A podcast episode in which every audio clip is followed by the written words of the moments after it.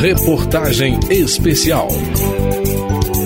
Empreender num país com altos índices de informalidade pode ser uma questão de sobrevivência, mas iniciativas de desenvolvimento econômico nas quebradas têm potencial para ir além e trazer novas perspectivas para toda a sociedade.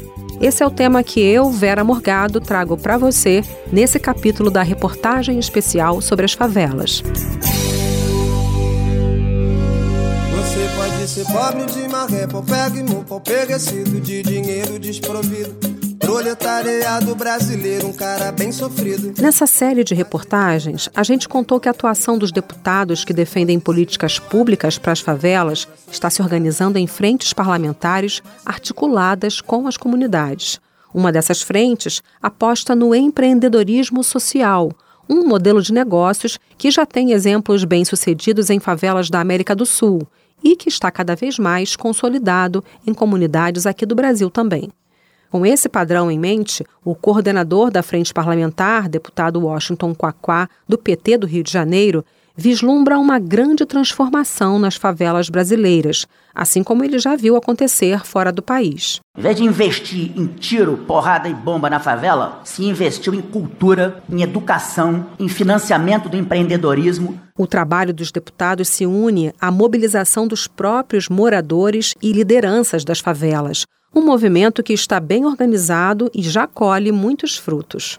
O secretário executivo da Frente e conselheiro da Central Única das Favelas comemora uma parceria da CUFA com o Ministério da Cultura e a Vale do Rio Doce. Segundo Preto Zezé, juntos eles pretendem investir na produção cultural das periferias, o programa quer expandir investimentos na área e oferecer um modelo que facilite o acesso dos artistas. Está vendo a grande mobilização para quem produz cultura na favela, mesmo não tendo conhecimento, mas que sejam reconhecidos como pessoas fundamentais que produzem cultura nas favelas do Brasil e principalmente nas regiões fora do eixo sul e sudeste. Preto Zezé é uma das mais ativas lideranças das favelas, um exemplo de que as propostas de mudança estão partindo de quem é de lá um dos maiores eixos dessa mudança é o empreendedorismo. E você pode ser o que quiser, você pode ser glorioso, vai remar contra a maré, o osso.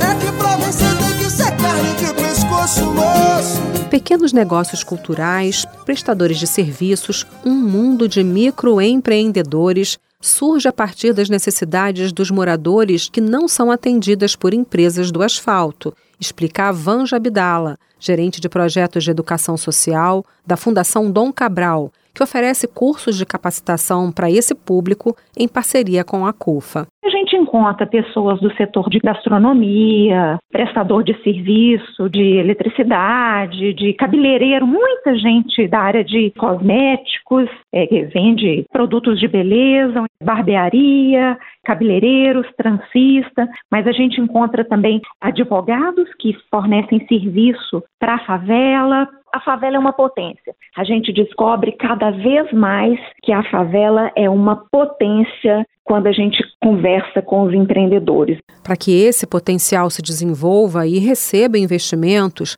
as lideranças das favelas vêm se organizando cada vez mais nos últimos tempos. A CUFA é um exemplo disso. Organização não governamental formada por Celso Ataíde, empresário e ativista social, e pelos rappers Nega Giza e MV Bill, a Central Única das Favelas está à frente de inúmeras iniciativas que têm como foco as mais diversas demandas das comunidades. A partir daí, surgiram mecanismos para fazer a ponte entre as iniciativas da favela e potenciais investidores. Um desses mecanismos é a Favela Holding, um conjunto de empresas que tem como meta o desenvolvimento das comunidades por meio do empreendedorismo.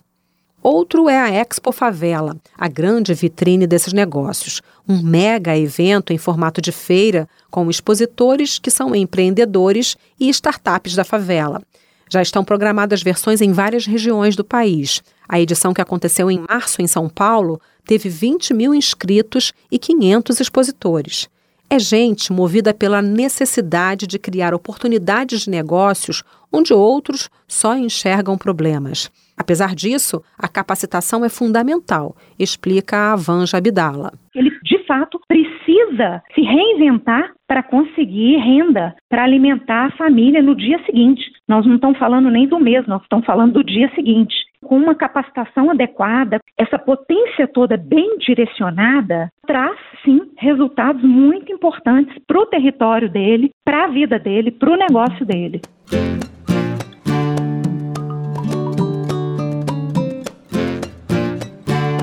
Segundo o Data Favela, existem 5 milhões e 800 mil empreendedores nas favelas. Os negócios são diversos, mas os principais tipos são voltados para alimentação e refeições, cuidados com beleza e estética, seguido de comércio ou manutenção de roupas e revenda de produtos cosméticos. Ao investigar as necessidades desses empreendedores, o Instituto de Pesquisa identificou o acesso a investimento como uma das maiores dificuldades, citado por 40% dos entrevistados. 25% sente a falta de equipamentos adequados e 14% dos donos de negócios nas favelas apontaram necessidades de gestão financeira. É nesse cenário que surgiu a Escola de Negócios da Favela, a primeira do mundo nesses moldes. O melhor o tempo esconde, longe, muito longe, mas bem dentro aqui. A escola é um projeto criado pela CUFA, a Fundação Dom Cabral, de capacitação na área de gestão de negócios, e a Favela Fundos, que investe em empreendedores da periferia. Quando fala sobre os alunos, a Vanja Abdala, da Fundação Dom Cabral, tem em mente o vendedor de salgadinho, a depiladora, o negócio informal, sustento de uma família e que precisa de estrutura. Ela afirma que o objetivo é quebrar o ciclo da pobreza. A gente quer quebrar o ciclo da desigualdade. Né? A gente tem que pensar que a gente está querendo ajudar a grande maioria. A gente forma CEOs de grandes multinacionais, de médias empresas, e agora a gente quer formar os CEOs da favela, que são esses empreendedores populares.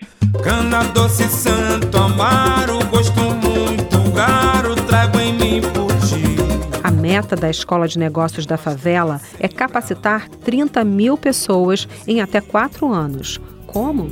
Esse é um dos assuntos do próximo capítulo. Até lá!